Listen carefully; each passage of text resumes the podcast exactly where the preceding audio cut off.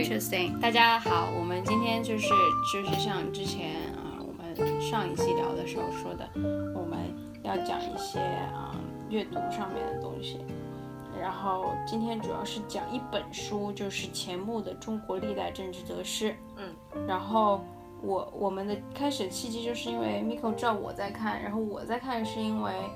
我一直知道这个书是一个呃，就是写的比较好的书吧。然后钱穆不是一个就是史学大师，然后嗯，这本书其实不是他写的，是他准备的讲稿。还有他就是口述的时候是要说的一个东西，所以这就是为什么这个书非常的容易懂，然后他讲的也比较就是简单，也没有特别学术这样啊。这书是一九五二年，一九五二年八月份他写的，然后他是一九五二年三四月份何敬之先生说要他在战略顾问委员会讲中国历代得失。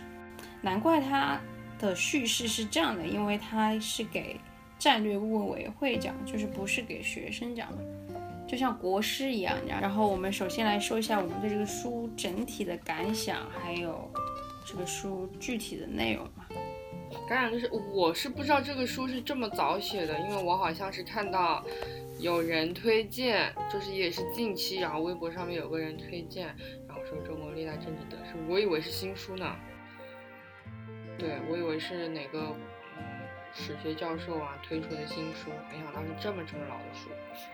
嗯，然后因为你当时给我推荐的时候，就说这本书写的还比较容易懂，然后它都是一个一样的一个每一个每一章，就是他讲汉唐宋明清啊，都是啊都是一样的一个呃组织结构，一样差不可以有一个对照吧，每一每一个历史的时候的一个对照，所以就。还蛮浅显易懂的，确实不会说深到你看不懂这样子。然后更何况我们又是作为文科生，就还是有一些历史积累嘛，所以看的时候过程中确实想到很多以前讲的一些，呃，每个朝代的一些经济制度啊、赋税制度啊，所以就还蛮有意思的。但是他可能就讲的更多一些，然后他会做一个评价。以前我们可能学历史的时候。学到只是说啊，这个朝代它是就这样一个制度，但并没有说这个制度为什么这个朝代要这样改了，就就是是有什么呃历史原因，就比如说这个皇帝或者说他们这个呃朝代的什么宰相、什么高官什么，他们觉得说这个制度更好，或者是更符合他们国情啊这样子，他就是有讲到一些这样的事情，嗯，所以嗯，对对对，而且就是会有一些新的。观点吧，就是就是很很多制度是我们已经知道的，但是他看这些东西的观点就是会不一样。我觉得这个书让我想到了万历十五年吧，就是啊，他在一个你好像很熟悉的框架里面，就说出了一点新的东西。嗯，他是一九一八九五年生，一九九零年去世的，就是他活了一百零五岁。对，他在新中国成立之前是。一直在啊各个高校教书的，他曾经在武汉大学也任教过，就是抗战的时候辗转于教在西南联大、齐鲁大学、武汉大学、华西大学和四川大学，就是这个顺序非常重要。西南联大、齐鲁大学、武汉大学、华西大学和四川大学，就是一路 一路从就是山东走到四川，就是因为这是国民党退的路线嘛。然后当时就是这样的，就是这一批。最有才华的史学家和文学家都是这样，就是随着就随着内战的败退，就是逐渐往后移。他一九四九年迁到了香港，然后从此就在香港那边生活。嗯，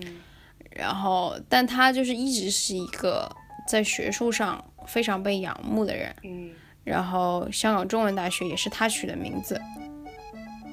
香港中中文大学是他取的名字，他自己定为香定钦定校名为香港中文大学，因为香港中文大学是三个学校合并的，什么新亚学院、崇基学院和联合学院。然后他是一个就是什么新儒家的代表吧，他有很多就是什么国史大纲啊、近三百年学术史啊这些书。就就就是讲就是一个搞历史的人。嗯，我看到我因为我刚在想找史学四大家是谁，然后看到豆瓣上有一个帖子，然后讲到说钱氏就是钱穆，他是钱家嘛，是无锡钱家，应该是一个非常非常厉害的呃家族姓氏啊。然后就讲到说他国史大纲的序就足以让国人汗颜。然后说凡那个序里面就是有写到说，凡读本书，请先具下列诸信念：一、当信任何一国之国民，尤其是自称知识在水平线以上之国民，对其本国以往历史应该略有所知；二、所谓对其本国以往历史所略有所知者，犹必附随一种对其本国以往历史之温情与敬意。三，所谓对其本国以往历史有一种温情与敬意者，至少不会对其本国历史抱一种偏激的虚无主义，亦至少不会感到现在我们是站在以往历史最高之顶点，而将我们当身种种最为弱弱点一切猥亵于辅人。四，当信每一国家必待其国民具备上列诸条件者比较见多，其国家乃再有向前发展之希望。嗯，说的很好啊，非常好。对啊，我觉得现在很多人就是其实是很容易陷入这样一个嘛，就是想法。讲真说，中国已经信了西方这一套，我是不信的。但是有很多人是觉得以前的东西都是糟粕啊，这样这个肯定不是最好的时代，也不会是最差的时代。嗯，然后就算是最差的时代，这个这个成因也不是说什么都怪。上一辈或者是上一代人，对，就是这这些东西都是有因有果，但是同时又是是现代的人在铸就的。嗯，而且我觉得每一次在读历史这种书的时候，都可以想到你曾经在节目中呢有说的一句话，就是其实人类历史真的并没有变那么多。对，就是你可能从有一些角度里面看，你可能是觉得啊，人类历史是。变化很多，几十年前我们可能从来没有想过智能手机时代会这样子来临啊，信息时代会这个样子。但是你从真的从嗯人性的角度，或者说人与人之间的相处的方式，很多方面其实人真的是没有什么变化。你回去看历史，你真的是可以感觉到我国呃其实真的很早就是真的有非常非常厉害的智慧、政治智慧在里面。嗯，所以这本书也是确实，嗯，我觉得。能让我感觉到自己是对本国以往历史产生了温情与敬意。嗯，对，我觉得这个其实很重要，而且他写的也非常的就是，我感我感觉就是客观、克克制当中，对对对对对，他带着温情吧。对对对对对，他并没有说我们这个特别厉害啊，我们这个是就是这个历史上最厉害的东西，但是他只是说这是。一种智慧，对，没错，对，然后就是没有人能够否定这一点嘛。嗯，然后我们先说吧，其实我们两个人看的看的 最多的应该就是对汉，right？汉，对对对。首先我在看的时候，我在看到百分之九的时候，我就哎，这百分之九是我电量还是什么？这大概是百分，因为我在 Kindle 上面看的，看到百分之九的时候，就出现了一件事情让我震惊了。嗯，就是我发现我读了这么多年历史，我根本不知道宰相这个名字到底怎么来的。对他讲了，他说为什么叫宰相呢？在封建时代，贵族家庭最重要是最重要的事是在是祭祀，祭祀是祭祀当当中最重要的事是宰杀生牛，象征这一意义。当时替天子诸侯乃及一切贵族公卿管家的都称宰。啊，然后到了秦汉统一，由封建转为郡县制呢。古人称化家为国，一切贵族家庭都倒下，只有一个家却变成了国家。那么这个家里的家宰也就变成了国家的政治领袖。这样，这是其实中国，你你说这个就是和西方很不一样的地方。对，我们一开始就是一个贵族封贵族封建家庭制这样子的。对啊，你说美国国务卿叫什么？叫做 secretary，就是啊，秘书。Yeah, state secretary，对啊，就是是秘书，因为他成立的比较晚，然后这这个职位设置的是这样的。嗯，但但中国这种就是是很渊源的一件事情，就是哦，是宰相，他就是他自己说了一个观点，他就说，西方很长很长的时间就开始讲直接民主啊、间接民主啊，嗯但中国不是这样的嘛。嗯，他说这个跟国土有很大很大的关系，没错，因为像西方这种，像古希腊对城邦国家嘛，就是这种小国嘛，所以它能够来让市民进行选举。嗯但是中国这个就是不一样，嗯就是我们有几十万个农村，嗯有这么多的土地，就是幅员辽阔，然后要怎么管理这个事情，其实是没有办法通过直接选举，嗯，而且我们又没有网络，是吧？嗯然后他就说，但是现代人会认为没有选举这件事情就是一个，当时没有选举这件事情是一个黑暗和无理性的，但是就是不能够去这样去想嘛，嗯就是这个是跟当时的就是国家整个地理理状况。对国家的整个状况都有关系的。嗯，然后他就这样说了一下，对，是的，然后，嗯，然后他自己说，说了一个在汉代的时候说了一个点，然后他就说，其实汉代是，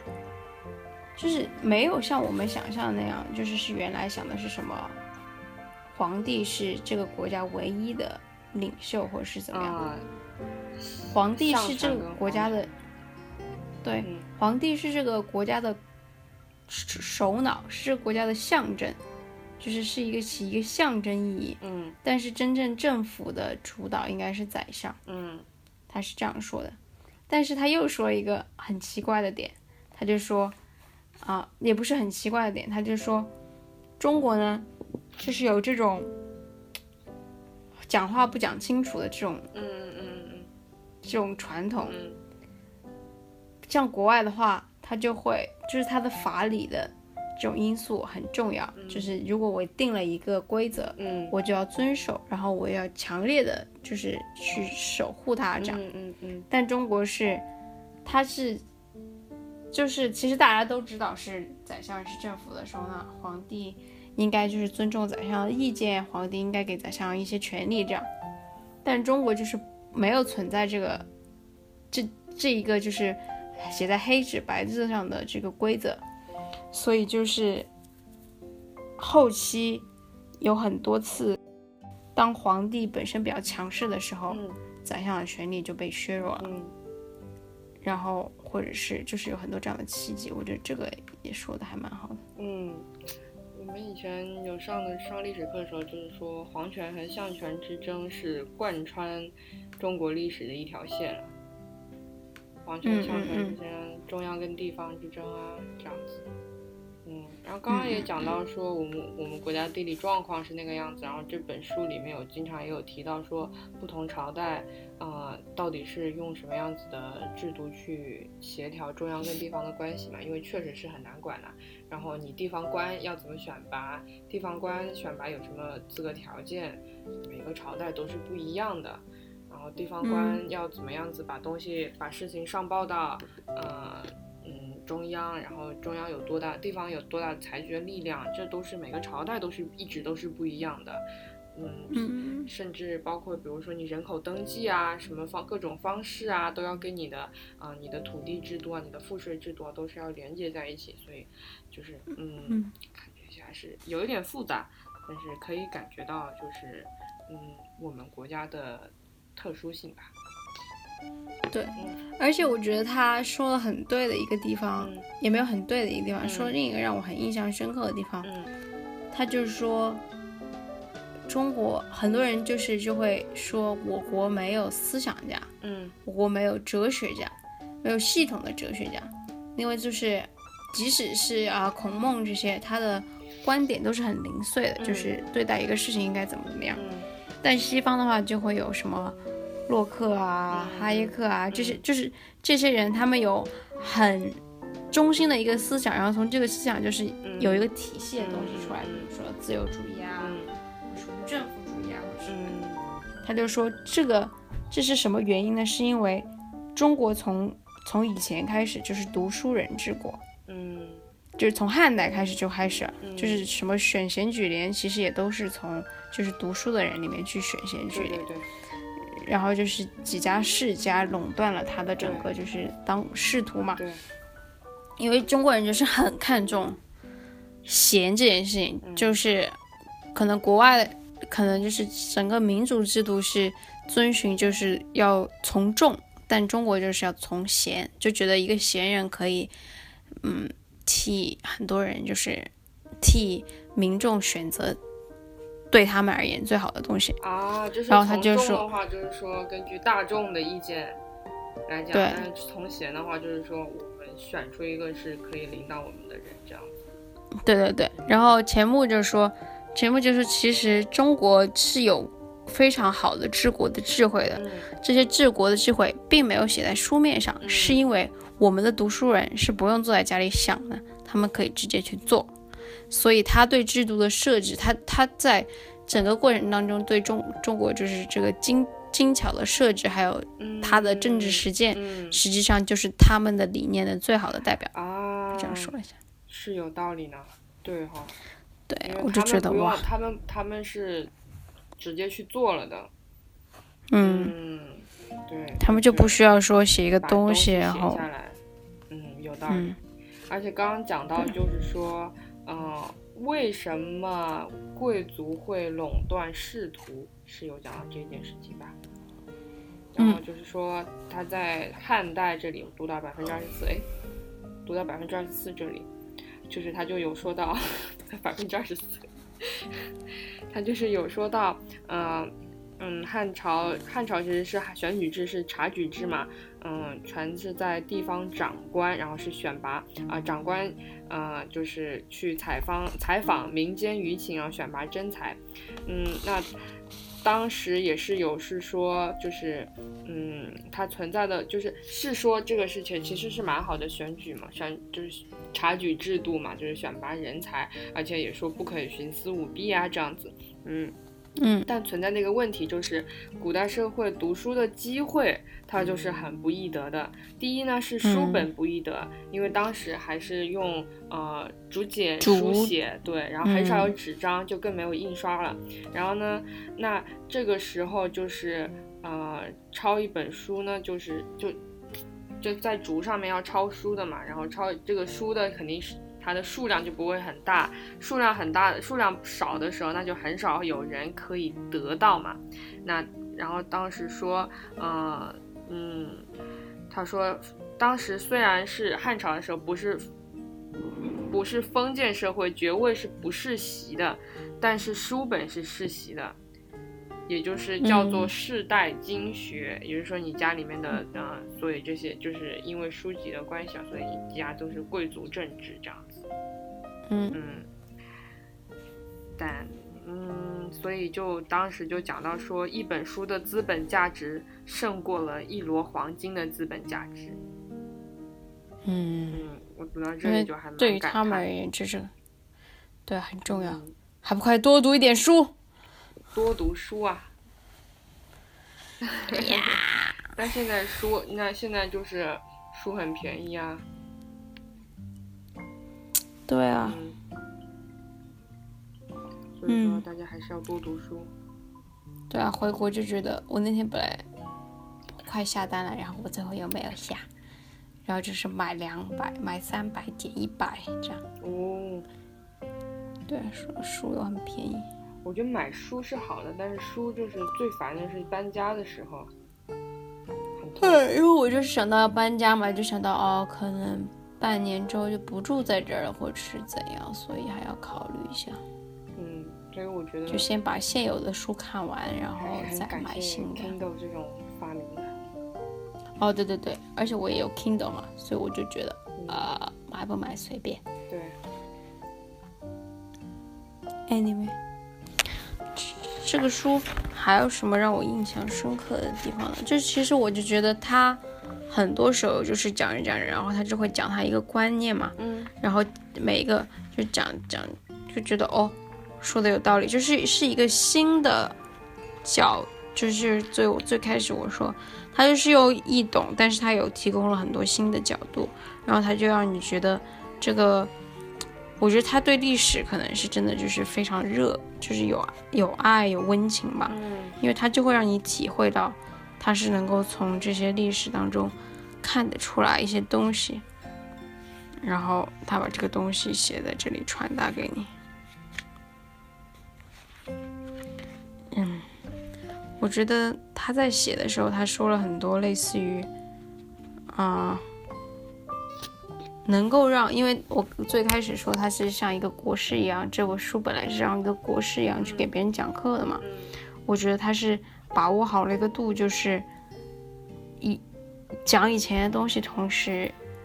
又有新的治国上的启发。嗯，是的。对，我我觉得我有一个很好奇的事情呢，然后在这本书里面有得到解答的，就是地方长长官们的升迁，因为我觉得现在国内很就是我反正是不懂，就是地方、嗯地方的那些官员是怎么样子升迁的，我觉得嗯这当中有非常非常大的呃我们所不知道的事情 存在，嗯对。嗯，嗯嗯，比如说战队啊之类的，不会被禁，不会被破。嗯，应该不会吧？我们这又不是谈论时政的节目。对对对，我们只是叨逼叨而已。这里又可以掐一下，嗯 可以剪一下。然后就是，嗯，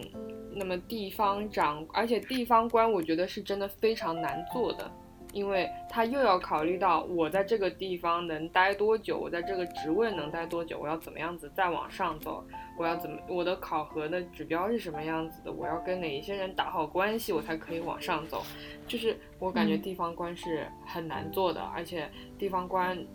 很多时候你不不是这个地方的人嘛，那你要如何深入群众？你要怎么样子让大家信任你，去跟随你这个样子？嗯，我之前是这个可以打个马赛克，打个嗯口语口语上口语上马赛，就是你你自己逼，你自己逼。我自己逼，我自己逼什么鬼是？哦，就是我之前在我不是不是我之前是不是我之前，就是我我我认识的某一个 B，，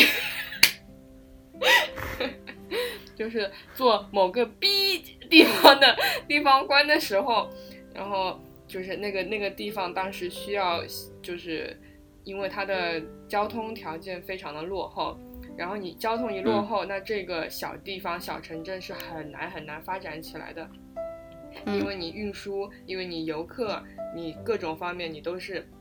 需要先把交通搞好。然后当时政府是不会像这个这么贫穷的一个小地方拨那么一大笔钱给你造造路的。嗯然后当时呢，就是呃，我认识的这位 B，嗯 就是去召集当地就是做做商人的，呃，就是以往的一些，比如说侨胞啊，或者是在外做经商的一些人，然后回到这个地方来，然后各种就是呃聚会啊，然后跟大家聊天，就是坐下来就是各种在酒席上面，像我不是中国人嘛，就是酒席文化嘛，在酒席上面。嗯，就是跟大家说，我们这个地方，我们这个小地方，真的现在就是需要大家掏钱出来造铁路，然后才可以造福所有留在这一边的村民，啊、然后我以前是不知道这件事情，但是我当时听了这件事情，我就对这位 B 产生了无限的、无限的敬意。对，嗯对对对，其实中国，我觉得有很多地方官其实是，啊、做了很多事情，但是就是可能他这些事情没有，现在没有很好的宣传，或者是有什么的，就是你不知道他们在背后做什么，因为中国就是属于一个，就像你刚刚说的，就是地方权力和中央权力现在就是在撕扯嘛，之前就是在撕扯嘛，嗯。然后其实中国现在的状况是地方是很没有钱的，嗯。就是钱财权和什么东西都集中在中央嘛，嗯所以地方就没有办法有很多东西在做，所以这个地方官，如果一个地方发展的好，就是发展的前所未有好，确实是可能就是在治理上面有很多的套路和贡献，这样。嗯，没错，没错，没错。而且地方官的升迁，我觉得现在我刚刚也讲到，就是有很多太多我们不知道的事情。就比如说我认识的这位 B，他就做了为这个地方做了很多，但是也并没有像其他人升迁的很快。升迁的快的永远都是那种很会就是 搞关系的这样子的人吧，做了一个叽叽喳喳的动作。对对对，叽叽喳喳的那种人。嗯，然后比如说我现在是我就是读到这个地方，就是在唐代的时候呢，是讲到说，嗯，他对比了一下跟汉代，就是说地方地方地方制度这样子。他说汉代呢是由郡太守县令长自行辟属任用，唐代是任用之权集中于中央之吏部。州县长官无权任用部属，专全由中央分发。任地方者因其本身地位低，不得不希望升迁，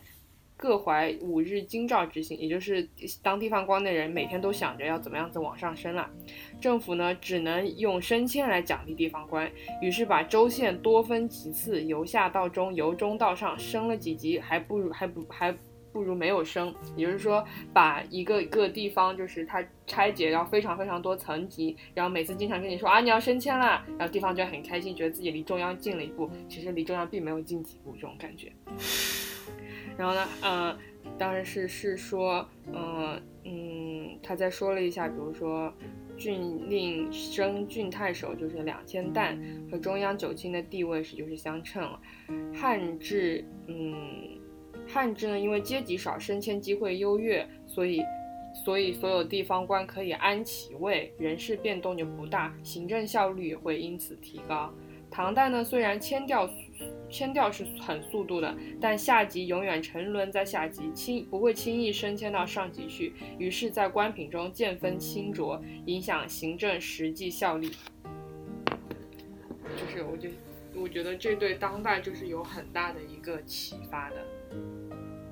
就是你在这是好的启发还是不好的启发？嗯，我也不知道说不好还是好吧，就是你想到是一个智慧。对对对，就是当你就是你你让别人看不到他往上的那个希望的时候，嗯，就是反正就是当你层级少的时候，大家还会反反而本分一些，嗯本分一些，然后因为大家觉得自己可能差距没有那么的大吗？这种感觉就是你要嗯嗯，所以你会本分。那这个地方官，因为地方官守本分，呃，他觉得自己可以在这个地方做很久，在这个职位待很久，我觉得对他行政效率是很有很大的影响的。如果一个地方官，我觉得他觉得啊，我就来这边做一年，我就知道这那个有个人跟我，他他许诺我了，我做一年我就可以升到什么地方去，那他在这一年他就肯定不会干什么事情啊，或者说干很多短期内会有短效的一些事情，而不是去长期的为这个地方那个发展去想嘛。嗯，嗯对，这个也是。就比如说我们现在的制度是啊、就是村落的制度嘛，是村委会嘛，村委会，然后就选举，然后产生村长嘛，这样嘛。然后因为现在中国很多农村它就是处在一个嗯没有就是老龄化或者是嗯是低幼化，反正是就是是年轻人都往外走了嘛。嗯，然后我记得是什么？就是没有，就是我的意思就是只剩下老人和小孩了。哦哦哦哦，对对对，然后所以他没有办法有一个呃选出一个当地的代表，选出一个年轻的人，嗯然后或者是就是村村里面整个生态就是不是特别好。然后我记得我想说哪儿，这个人叫什么来着？我忘了。啊啊，对，梁漱溟在呃《乡乡土中国》里面嗯里面就是有提到过，嗯就是说说中国以前是什么样的？中国以前是是士绅制度，就是说，当我们还没有就像这样迁徙这么严重，所有人都往北上广深跑的时候，嗯村落是这样的，村落是这个村落里面读书最多、最德高望重的一家人嗯的长子，或者是就是就是这一个人，他是他被称尊称为这个里面最好的这个，就是这村里面，就是他会是这个村里面最受尊敬的人，嗯他也自然而然的成为这个管理这个村落的人，哦然后他是永远待在这里的。嗯然后比如说你从别的地方哪里来，就是你你你要打交道的就是这个士绅。就我觉得这种师生制度是一个很好的方法，就像你刚刚说，这就避免了选举的这种更替，或者是啊，就是任命的这种更替所造成的，他不能跟一个地方，就是就是有，对对，我想说这个词，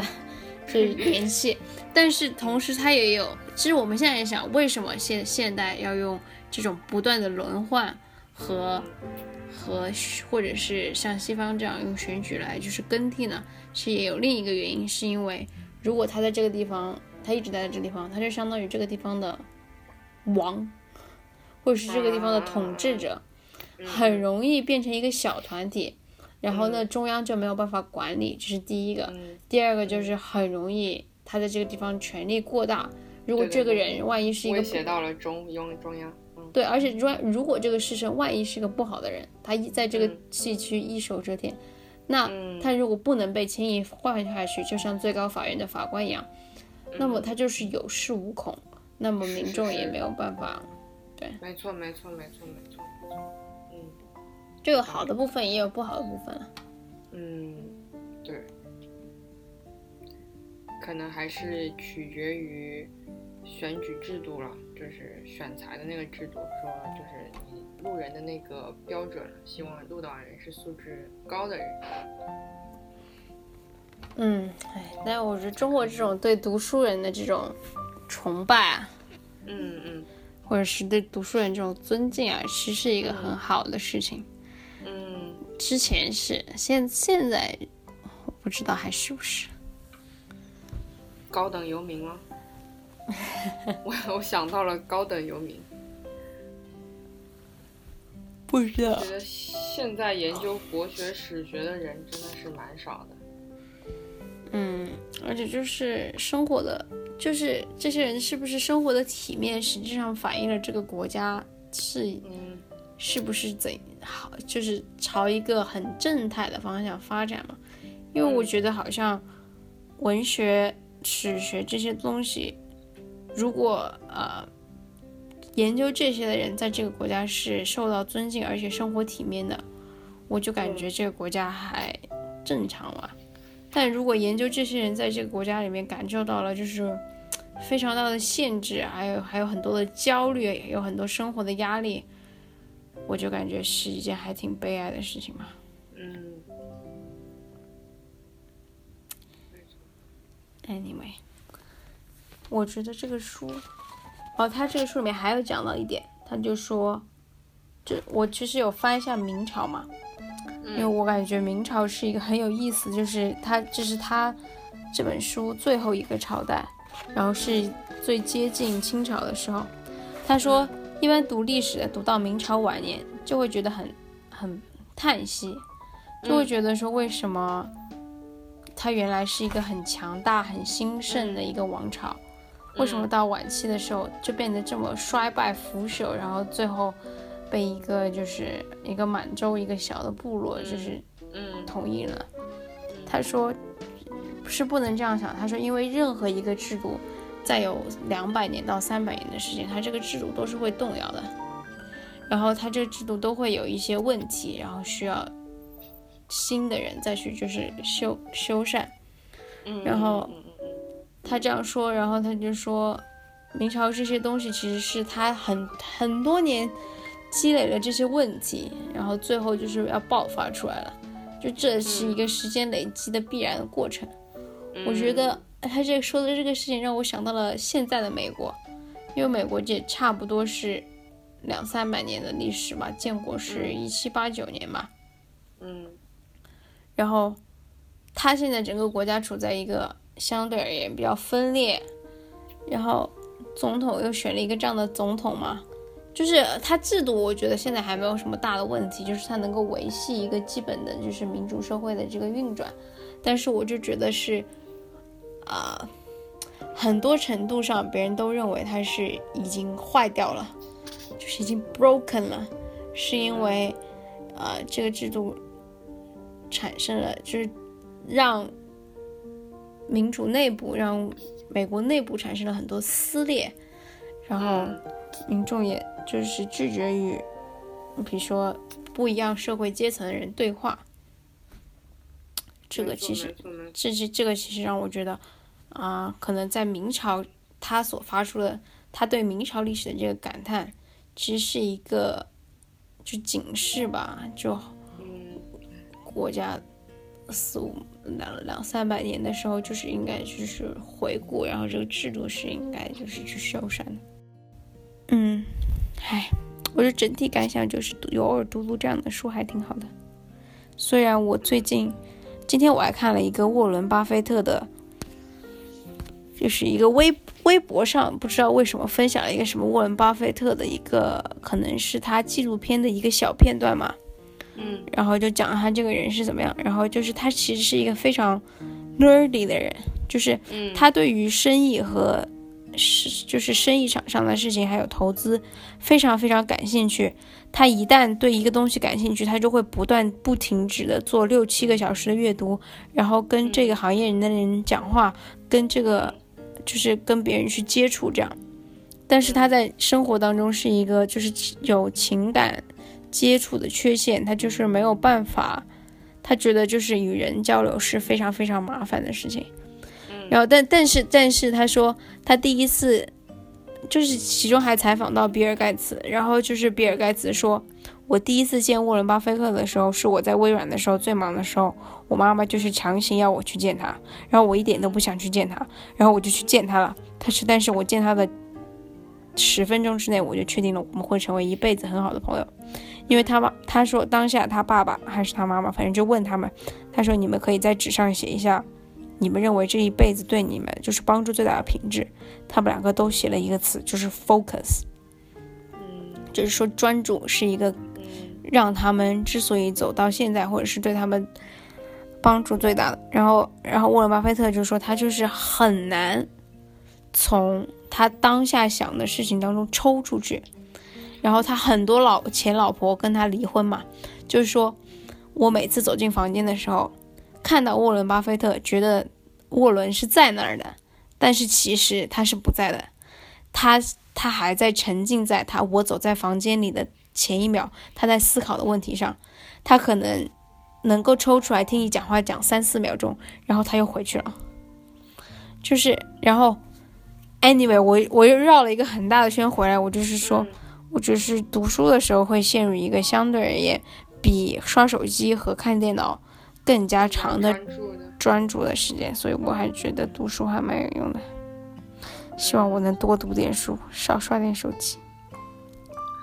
啊，但是我觉得现在人真的就是你的，就因为手机的这样子一个信息的速跟更新频率，然后更新的量的关系，所以你的专注力真的是越来越弱，越来越弱。你能够 focus 的时间长度会越来越短。所以就是，如果多读书的话，真的是我有的时候大概读二十分钟，我觉得像过了一个小时一样那么长。对啊，所以我觉得还是要培养这种专注度吧。对对，还是要培养这种专注度。Anyway，对我最近看完的一本书是叫《医学的真相：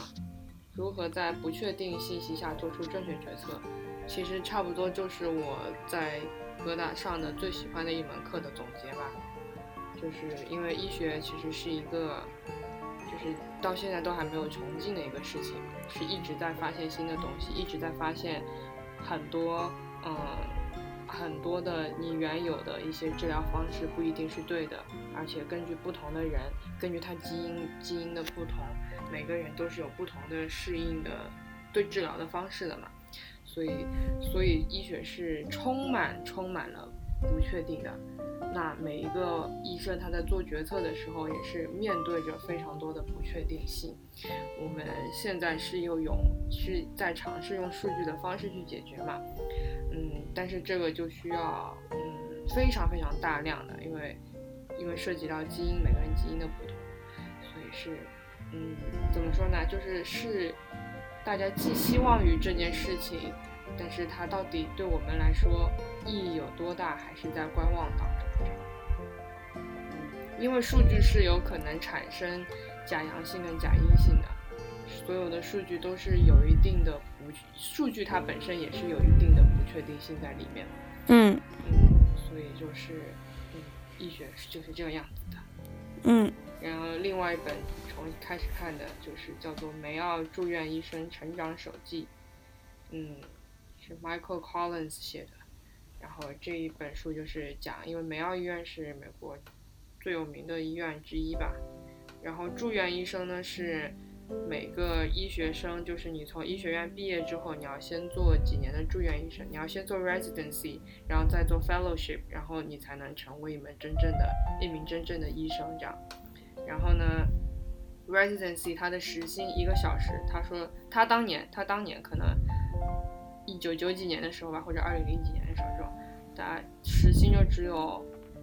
二点五美分，还是五二点五美元，是五美元，反正就是很少，就是低于十五美元。因为现在的最低时薪是十十五美元嘛，